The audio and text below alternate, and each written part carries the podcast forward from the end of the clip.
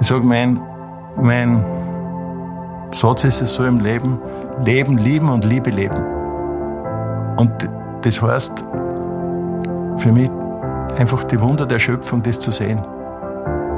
Und wenn du Liebe schenkst, kriegst du Liebe zurück. Und das ist eigentlich das Um und Auf für mich. Ja. Wenn mich irgendwas interessiert, ja, dann interessiert es mich und dann mache ich es gescheit, sage ich. Dann mache ich es echt gescheit, da will ich es wissen. Ja. Und wenn ich es dann weiß, dann ist es okay. Dann interessiert mich vielleicht wieder was anderes. Herzlich willkommen zum Kaleidoskop Leben, dem Podcast der Elisabethinen für ein inspiriertes Leben. Ich bin Schwester Helena Fürst. Und ich bin Michael Ettlinger. Mahatma Gandhi soll einmal gesagt haben, Stärke wächst nicht aus körperlicher Kraft, vielmehr aus unbeugsamem Willen. Ein starker Wille, ein starker innerer Antrieb ist es also, der uns wirklich stark macht. Das merken wir immer wieder, wenn uns eine Sache, ein Anliegen, ein Ziel besonders wichtig ist und wir uns mit vollem Eifer darauf stürzen, es zu erreichen. Und manchmal schießen wir dabei auch über das Ziel hinaus. Wir stellen unseren unbeugsamen Willen, wie Gandhi ihn nannte, über alles. Dabei kann es schon mal passieren, dass die frei werdende Stärke uns selbst oder anderen schadet. Das gute Mittel scheint wieder einmal gefragt zu sein. Die gute Balance aus der schöpferischen Kraft des Willens und der Rücksichtnahme auf andere Interessen, eigenen und fremden. Einer, dem das gut gelingt, soweit wir ihn kennenlernen durften, ist heute bei uns zu Gast.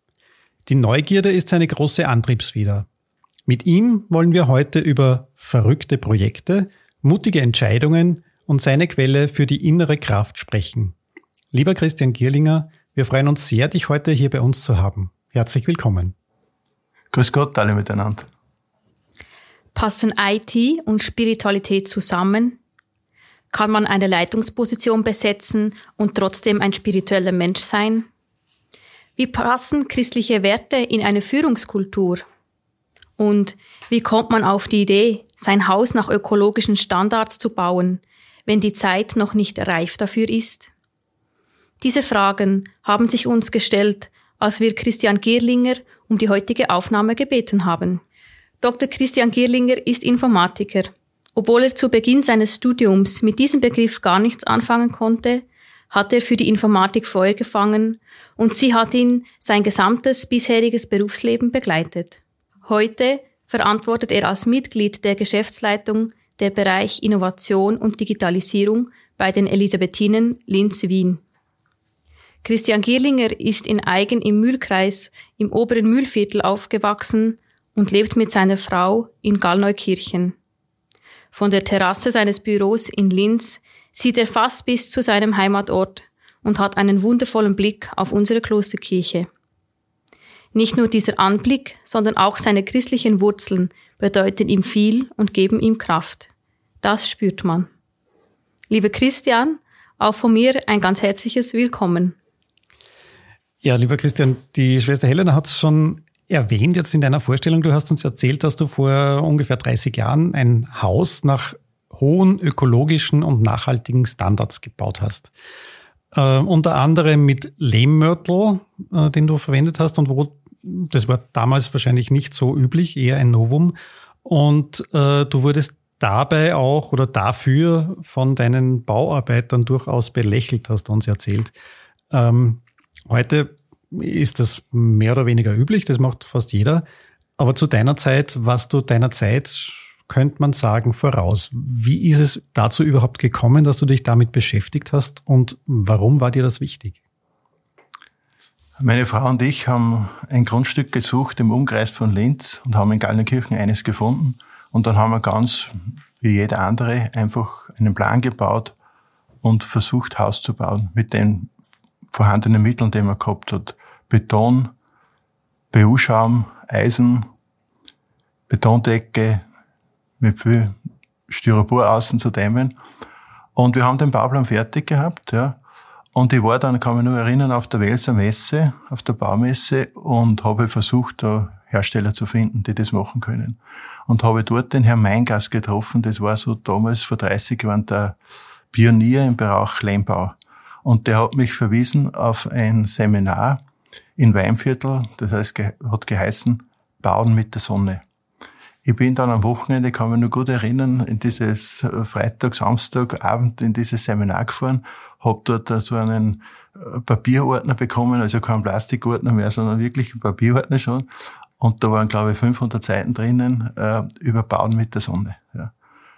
Und ich habe das dann, kann mich wieder gut erinnern, am Sonntag in der Nacht studiert und habe dann bin zu meiner Frau gegangen und habe gesagt, wir werden so nicht bauen, weil wir wollen uns ein gesundes Haus bauen. Wir sind also die meiste Zeit dort, also die meiste der Lebenszeit, zumindest schlafen, die Hälfte der Lebenszeit, weil wir dort schlafen und dann mit den Kindern wohnen.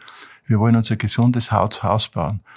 Und von dort aus habe ich für das gebrannt und habe dann einfach versucht, also alles, was möglich ist, was damals ökologisch nicht sinnvoll war, und das ist gut auch heute nur einfach nicht zu bauen. Also ich habe keinen Stall verwendet, ich habe alte Streifenfundamente gebaut, das zu diesem Zeitpunkt kaum mehr ein Baumeister gekonnt hat, weil die haben einfach eine Platte, Betonplatte mit Eisen dort äh, ein, angefangen, ja, und wir haben Streifenfundamente gebaut. Ich habe keinen BU-Schaum verwendet. Ich habe die Fenster selber mit ähm, Schafwolle ausgestopft. Ja. Ich habe nur die Fenster selber gestrichen mit keine äh, Lacke, sondern mit ganz gesunde Form, was es halt damals gegeben hat. Ja. Ich habe außen nicht mit äh, ähm, Styropor getan, gedämmt, sondern mit Kork von Portugal, den er mir selber irgendwie besorgt hat. Und innen haben wir mit Lehm geputzt und da habe ich einen Vorarbeiter gehabt von der Strabag, der war ein türkischer Staatsangehöriger und der hat aber gesagt, Christian, das verstehe ich nicht, du arbeitest mit Dreck. Weil das war Und so, also der Grundzug war, wir möchten uns ein gesundes Haus bauen, wo wir dort leben, dass wir nicht mit irgendwelchen Schadstoffe ähm, belastet werden. Das haben wir dann durchgezogen sozusagen bis zum Schluss. Mhm. Ja. Und du lebst nach wie vor in dem Haus? Ich lebe 30 Jahre jetzt, in den, fast 30 Jahre in dem Haus. Ich habe damals auch mit Pellets geheizt. Also hat auch niemand verstanden, weil das Gas war vor meiner Tür. Also da wurde ich stark beworben, dass ich das machen soll. Ich war dort auch ein Pionier in die Pelletsheizungen, die wir da gemacht haben. Und das war eine Sensation, dass man einfach mit so kleinen Würsteln, das sind die Pellets, dass man da ein ganzes Haus äh, beheizen kann. Es geht im Wesentlichen so wie eine Ölheizung. Ja. Die kenne ich von meinen Eltern noch. Mhm. 30 Jahre dort, Kinder sind schon groß und jetzt sind meine Frauen nicht dort. Und haben auch eine Naturdecht, das muss ich auch sagen, das war, das war mir ganz wichtig. Und was dann noch äh, geändert hat in unserem Bauplan, ich bin dann nach Hause nach dem Seminar und habe gesagt, wir müssen bauen mit der Sonne, wir brauchen einen zweigeschossigen Wintergarten, der schlussendlich das ganze Haus heizen kann. Das haben wir dann auch realisiert und seitdem wohnen wir da drinnen. Mhm. Und es lebt sich gut dort. Es lebt sich sehr gut. Also ich kann nur vom Leben sagen, das Schlafzimmer ist südseitig aus, ausgerichtet. Ich habe dementsprechend äh, mit mathematischen Funktionen gerechnet, wie viel Dachvorsprung ich brauche, dass da im Sommer da keine Stallung geht, kommt in dieses Haus. Das Schlafzimmer und das haltet komplette Temperatur immer konstant, ja, steigt ab, nimmt Wärme auf, strahlt ab und Feuchtigkeit, also das ist perfekt. Ja. Der Lärm reguliert das ganze Klima im Haus. Beeindruckend, cool. ja. Mhm. Unterstützt natürlich mit Wandheizung. Das ist nicht der Temperatur, das ist. Sehr cool. Du hast jetzt gesagt, ähm, du hast da selber isoliert und gemalt und äh, bist handwerklich voll dabei gewesen, arbeitest aber jetzt in der IT. Hattest du mal Interesse an einem handwerklichen Beruf oder wie ist das so gekommen? Also da habe ich eigentlich nie Interesse gehabt an handwerklichen Beruf, aber durch meine Kindheit im Mühlviertel sage ich, ich war seit zwölf Jahren immer in der Arbeit. Meine Eltern sind von einem Bauhof, Bauernhof, da hat mein Vater und meine Mutter Wochenende und Freitag öfter geholfen und da haben wir Kinder mit müssen. Ja.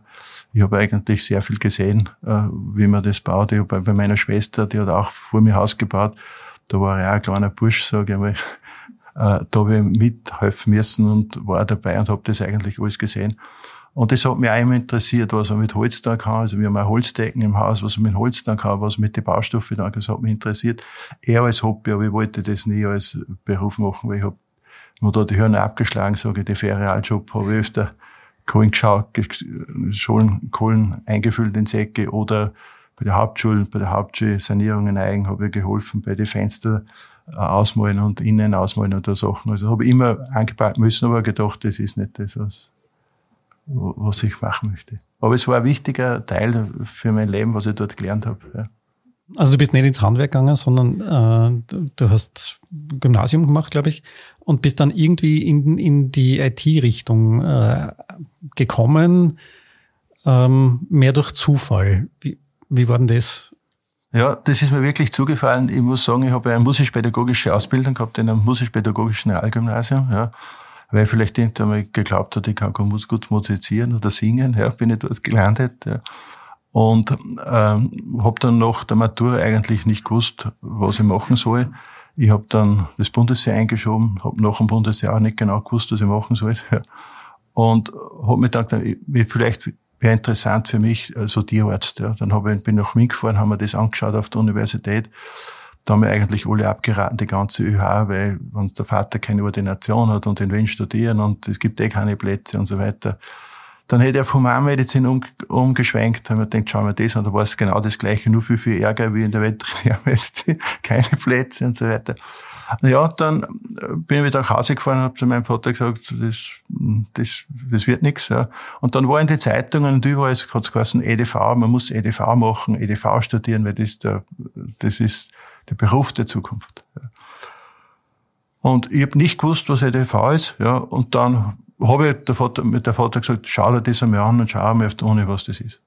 Dann habe ich inskribiert auf der Johannes Kepler Universität in Linz und habe studiert, ja, habe aber bis Weihnachten eigentlich nicht gewusst, was das EDV heißt. Das muss man sich so vorstellen.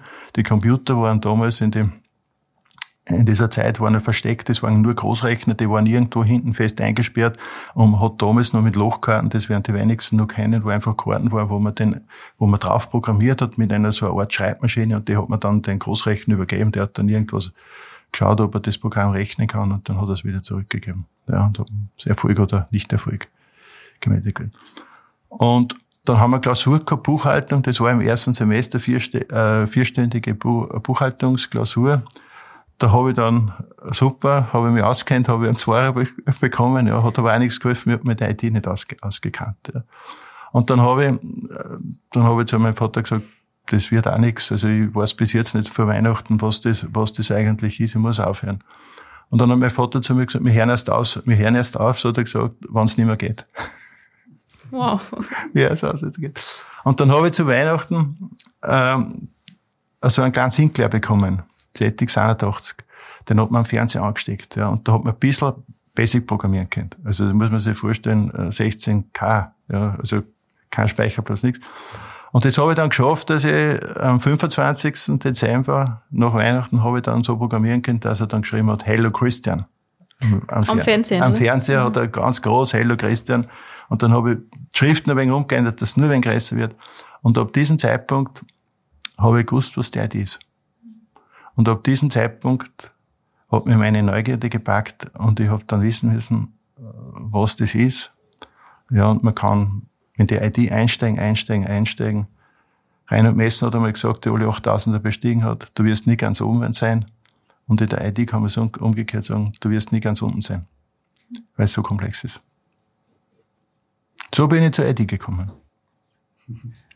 Und diese Neugierde, die die da dann weiter in der IT gelassen hat, quasi, das ist ja was ganz Essentielles für dich. Also die Neugierde, die die immer wieder antreibt, ja, was Neues auszuprobieren, neue Dinge zu, zu entdecken. Was waren das so, so markante Punkte in deinem Leben, die, wo die die Neugierde hingeführt hat? Also, ich sage jetzt einmal, war im IT-Bereich war es immer so, äh, die Neugierde war, dass man dort Menschen begleiten kann mit der IT. Äh, begleiten kann, indem dass man für sie Arbeitsabläufe, dass man das Leben mit IT, mit der Technik dort einfacher macht. Das war der erste Grund der Neugierde. Das heißt, wo, wo kann man diese Applikationen, die wir betrieben haben, die Anwendungen so gestalten, und so hinführen, also die, zu den Anwendern, dass sie zufrieden sind. Das heißt, einerseits die Anwender abholen dort, wo sie stehen im Prozess, ja, und wie kann man sie unterstützen, dass diese Prozesse äh, einfacher werden, ja, oder smarter werden, ja. Und das geht aber meiste Zeit nicht nur ein, einen Anwender, sondern es ist eine Gruppe, eine Abteilung und da muss die Abteilung, der eine muss ein bisschen mehr machen, der andere kann ein bisschen wieder was hergeben, dass der gesamte Prozess dann das Zusammenarbeiten dort dementsprechend äh, gut funktioniert. Das hat mir, das war so in der ID. Das zweite bei diesem, bei diesem Begleiten, bei diesen Menschen ist mir immer darauf angekommen, das funktioniert nur, wenn man dort auf Augenhöhe redet, ja. Wenn man die abholen kann, wenn man in diese Aura einsteigen kann für die Leute, ja. Und da kommen wir jetzt zur Spiritualität, ja, wenn man sie mag, ja, wenn man sie mag und wenn man sie gut mit ihnen verstehen und sprechen kann, ja. Und diese, diese zwei Sachen, also diese, natürlich und mit, mit der Technik, was gibt's Neues, wie kann man das unterstützen, das ist ja unendlich fast in der IT, es kommt ja fast jedes dritte Monat irgendwas Neues, ja.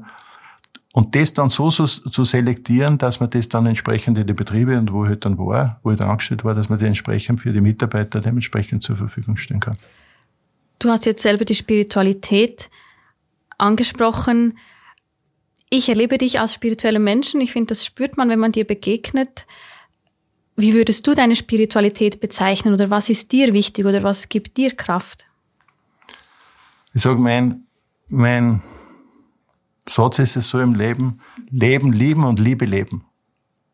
Und das heißt für mich einfach die Wunder der Schöpfung, das zu sehen. Also, dem immer, wenn ich nach der Sauna im Himmel schaue und es ist, es ist keine Wolken, also dieses Universum, diese Unendlichkeit zu bewundern, ist sehr, sehr, sehr schön. Ja, das gibt mir Kraft. Ja, es gibt mir Kraft. Ja ich weiß, dass ich da einen Teil habe, und zwar einen kleinen Teil, aber einen Teil habe. Das ist das Erste, was mir Kraft gibt. Und das Zweite ist also das Zwischenmenschliche, das Leben, dass man einfach versucht, also wirklich die Liebe zu leben, weil um das, glaube ich, kommt im Leben an. Ja. Das gibt mir Kraft. Und wenn du Liebe schenkst, kriegst du Liebe zurück. Und das ist eigentlich das Um und Auf für mich. Ja. Jetzt klingt es für, zumindest für mich, manchmal so ein bisschen äh, paradox, dass man auf der anderen Seite auf der einen Seite so äh, in der IT vertieft ist, wie du das bist. Wobei du bist ja kein, kein Hardcore-ITler, würde ich was fast mal sagen. Also nicht der Programmierer, aber trotzdem doch sehr stark in der Technik und auf der anderen Seite dieser, dieser starke Bezug, Bezug zum Menschen, dieser starke Bezug zur, zur Beziehung zu Menschen, ähm, wo man sich durchaus die Frage stellen kann, wie passt denn das zusammen? Aber ich hätte vorher bei dir herausgehört, das passt insofern zusammen, als du immer die Technik, die IT als Möglichkeit auch gesehen hast, den Menschen zu unterstützen. Ist das so oder habe ich das irgendwie falsch verstanden bei dir? Das stimmt, aber zur Trennung, ich bin ich, bin ich ja. Ich, und ich bin ja der Teil IT, sage ich mal, und der Teil Spiritualität. Und beide Sachen ist eigentlich eine Bereicherung für mein Leben. Ja. Und ich kann mich nicht irgendwo in der Mitte trennen und sagen, das ist nur Spiritualität und das ist IT. Ich habe viele andere Sachen auch noch, die mich interessieren, nicht nur die IT, sage ich mal. Ja. Und das gehört einfach zu mir. Ja. Und entstanden, glaube ich, ist das einfach äh, durch das Zusammenleben, das wichtig ist. Ja. Auch mm, durch viel meditieren, ja, da kommt das immer. Also wenn ich selber bei mir bin, ja, dann sehe ich auch die Welt anders. Ja. Du hast auch erzählt, dass du ähm, Exerzitien im Alltag machst. Magst du davon was erzählen? Ja, gerne. Mir hat letztes Mal, das möchte ich jetzt gerne erzählen, mir hat letztes Mal der Nachbar gefragt, was machst du da bei Exerzitien im Alltag? Und das ist ein Nachbar, der tut sehr gern basteln bei seinen Autos. Dann habe ich eine Zeit nachgedacht, dann habe ich gesagt, schau, das ist so ähnlich wie du bei deinen Autos. Ich mache Exerzitien im Alltag, zangel bei meinem Leben ein bisschen herum, ja, und dann geht's wieder für ein Jahr. Und das Gleiche machst du bei einem Auto, habe ich gesagt, du zahlst da ein wenig und dann kriegst du das Pickel wieder und dann fährst du wieder ein Jahr. Ja. Und das, das ist, glaube ich, der Kern. Ja. Man schaut einfach in Reflexion auf das, auf sich selber. Wie verhält man sich in der Umwelt? Wie geht's einem? Ja. Viele, viele Punkte.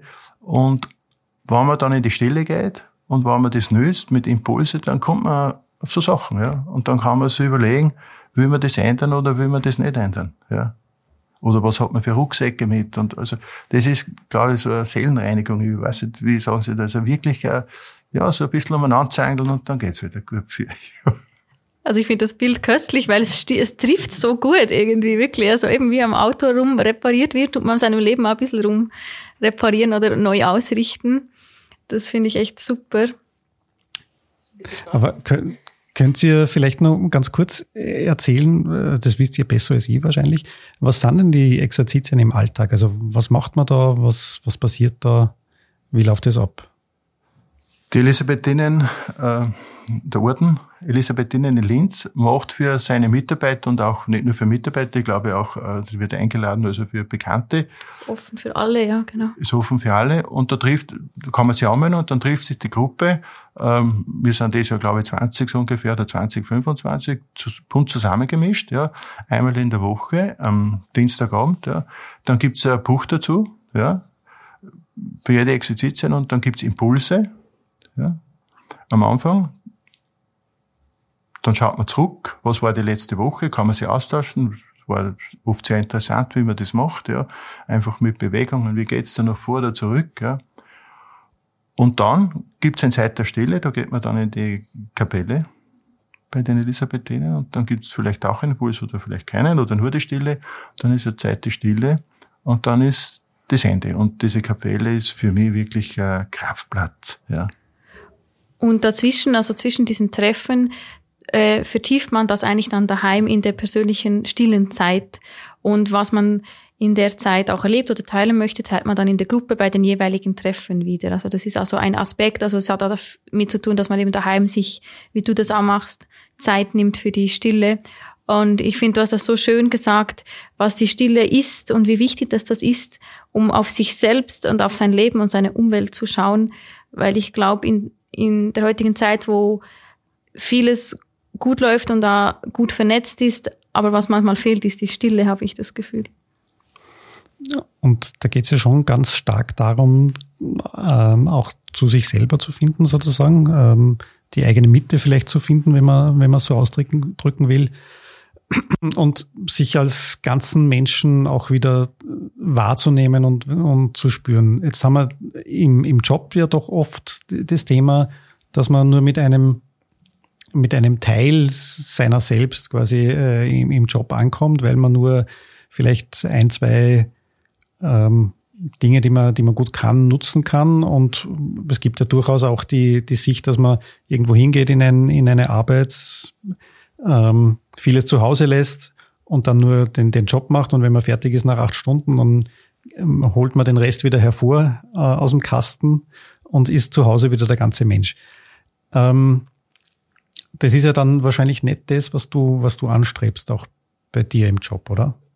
Nein, ich war in meiner Vorzeit vor den Elisabethinen in unterschiedlichen Unternehmen, auch in unterschiedlichen Unternehmensformen, ja, von sehr hierarchisch, von sehr lose etc. Ja. Und bin jetzt bei den Elisabethinen gelandet und ich sage, wenn sie mich zu Hause fragen, wie geht's da, sage ich, ich habe es gut erwischt bei den Elisabethinen, weil ich dort so sein kann, wie ich bin. Ja. Und ich kann so sein, wie ich bin, ich kann auch Fehler machen, ja. Ich kann tolle Sachen auf die Beine stellen, ja. ich kann neue Sachen machen, kann der Elisabeth sagen, prophetisch sein oder ich sage innovativ zu sein, ja, was man machen kann. Und da kann ich alles Ganze sein. Ja. Und das ist glaube ich, sehr, sehr wichtig für mich, weil da kann ich wirklich sehr, sehr wirksam werden. Ja. Und das ist für mich, für einen Arbeitgeber ganz wichtig. Also dort, ich habe einen Platz gefunden, wo ich mich echt als, Gesamt, als Gesamtheit einbringen kann. Ja. Und das ist sehr, sehr schön. Ja. Mhm. Ich habe, nachdem wir das im, im Vorgespräch auch zum Thema gehabt haben, habe ich ein bisschen nachgeforscht und, und nachgelesen und bei bei Frederic Laloux habe ich zum Beispiel eine, eine Aussage gefunden in dem Buch Reinventing Organizations. Also der hat sich ganz stark mit agiler Organisation beschäftigt und dazu eben auch dieses Buch verfasst. Und er sagt eben, enorme Energie wird freigesetzt, wenn wir endlich unsere Maske fallen lassen und wagen, ganz wir selbst zu sein. Und damit beschreibt er, dass man als Mitarbeiter in einem Unternehmen auch viel mehr beitragen kann viel mehr leisten kann, wenn man wenn man selber sein darf, also wenn man der ganze Mensch sein darf und nicht nur ein Teil. Ist das auch was, was du so erlebt hast in deiner Erfahrung? Ich glaube, das ist für meine Erfahrung und für meinen Job eine ganz wichtige Anforderung, dass ich dort gesamthaft sein kann, als Gesamtes sein kann. Ich könnte mir auch vorstellen, wenn man nicht als gesamter Mensch da sein kann, dann schneidet man auch einen großen Teil seiner Kreativität weg. Weil wenn ich mich ständig zurückhalten muss, kann ich auch nicht kreativ und innovativ, wie du schön sagst, sein. Weil ich dann ständig beschäftigt bin, mich zu verstecken vielleicht. Ja. Mhm. Ja, und wenn ich das nicht nutzen kann, dann nutze ich es halt zu Hause, dann wie halt Feuerwehrobmann oder Kirchenchorleiter oder sonst irgendwas, ja, oder du mit der Nachhaltigkeit irgendwo stark äh, beschäftigen und gut organisieren, ja. Ist ja ewig auch schade fürs Unternehmen, wenn, mhm. sie das nicht zulassen. Wenn solche Potenziale irgendwo links liegen lassen. Oder herschenken fast. Stimmt, ja. Was ist so deine Einschätzung? Du hast ja doch schon einige Unternehmen auch gesehen. Ähm, wird es bei den meisten dieses Potenzial ausgenutzt und, und äh, den Mitarbeitern ermöglicht, da wirklich als ganzer Mensch äh, anzukommen? Oder ist sind wir da in den meisten Unternehmen, glaubst du, eher noch nicht so weit? Also bei den meisten Unternehmen glaube ich nicht, aber was man jetzt in den letzten zwei Jahren sieht, dass da sehr viel in diese Richtung gearbeitet wird, ja. Employer Branding, alle diese, diese Wörter, dass man versucht, äh, diese Mitarbeiter, die man nicht mehr bekommt, der Markt ist ziemlich leer gefischt, vor allem im Gesundheitsbereich, sage ich mal, und auch im IT-Bereich, ja, dass man einfach mit allen Maßnahmen versucht, dieses Potenzial, das man hat, zu heben, ja, und das heißt auch organisatorische Änderungen vornimmt, vornehmen muss. Ja. Mhm. Das ist das eine, es gibt's am Papier, aber die Umsetzung ist ja dann das Schwierige, ja, dass man das dann wirklich umsetzt. Ja. Gibt ja viele Konzepte, aber dass dann das Unternehmen, das ist eigentlich eine Drehung von einer Kultur im Unternehmen. Mhm. Ja. Und Kulturwandel geht halt nicht so schnell von heute auf morgen. Mhm. Dauert lang. Dauert lang, müssen viel mitmachen. Aber ich glaube, die, mhm. die junge Gesellschaft lässt sich halt das nicht mehr gefallen. Ja. ja. die, die sagen halt einfach, das tun wir nicht, das, so tun wir es nicht mehr. So machen wir nicht mehr mit, das tun wir nicht. Und wenn man die lukrieren will, generieren will, zu gewinnen wollen für die eigenen Unternehmen, müssen wir uns das überlegen. Ich glaube auch, dass die äh, Anforderungen an eine Arbeitsstelle sich total geändert haben in den letzten 30, 40 Jahren. Das kann man, glaube ich, gar nicht mehr vergleichen. Das ist Wahnsinn. Mhm. Das ist eigentlich eine schöne Entwicklung, finde ich. Das glaube also, ich auch. Auch wenn es viele, viele fordert und herausfordert, viele Unternehmen, viele Unternehmer, viele, viele Manager. Ähm, aber gute und spannende Entwicklung, ja. Wichtige Entwicklungen auch. Wichtig. Vor allem, wenn man mit jungen Menschen umgeht im Unternehmen, ja. Lässt man die einfach mitlaufen als Beibert oder entwickelt man die, also begleitet man die, ja. Da wird, muss noch viel passieren. Und ich finde ja spannend, dieser, das, was du uns erzählt hast, dein, dein innerer Antrieb, die Neugierde, die weckt man ja wahrscheinlich auch nur wirklich, wenn man ganz Mensch sein darf in einem, in einem Job. Weil wenn ich die Hälfte von mir zu Hause lasse, dann wird die Neugierde vielleicht auch nicht, nicht wirklich geweckt werden. Aber die Neugierde, das ist bei mir fast im ganzen Leben so. Ja. Wenn mich irgendwas interessiert, ja, dann interessiert es mich und dann mache ich es gescheit, sage ich. Dann mache ich es echt gescheit, da will ich es wissen. Ja. Und wenn es dann weiß, dann ist es okay. Dann interessiert mich vielleicht wieder was anderes. Also du vertiefst dich so richtig in Themen, die dich interessieren. Ja, genau, wo ich dann vielleicht Zeit und Raum verliere in den Zeitraum. Ja. Aber wenn es dann weiß, dann ist es erledigt. Dann interessiert mich wieder was anderes. Das ist eigentlich eine tolle Methode, um viel Wissen anzuhäufen, sich etwa für etwas zu brennen und sich über das zu informieren und dann auch gesättigt zu sein und dann was Neues zu finden. Aber gibt's was, was dich immer, immer wieder und immer noch äh, neugierig macht? Wo es gar nicht aufhört? Also IT ist sicher so ein Thema. Du wirst nie ganz unten sein, hab schon gesagt. Also du einfach, ist ja kaum mehr möglich, dass man Schritt haltet. Also in meinem Alter kaum mehr möglich, dass man Schritt haltet mit den ganzen neuen Sachen, die wir da. Und ich selber. Die machen mich auch immer wieder neugierig. Die Reise ins eigene Ich. Ja, genau. Ich glaube, da kommt man auch nie an, oder? Ja, genau. Also der Axel Kurtis, der hat aber die Schalldämpfer gemacht in eins. Ich weiß nicht, das wird sie nicht mehr mhm. keine Sensation. Und der ist an Krebs erkrankt und beim letzten Schalldämpfer war es das Thema, was wird dich Gott einmal fragen, wenn du abtreten müsst. Ja. Und das hat er dann lang, lang abgehandelt, die anderthalb Seiten. Und zum Schluss hat er gesagt, er glaubt, also das Einzige, was dich Gott fragen wird, wenn du abtrittst, warst du jemals Christian Gillinger? Super Frage, ja. Genau. Das war also der Abschluss für seinen Schalldämpfer, für die, für die ganzen langen Sendungen, die er gehabt hat.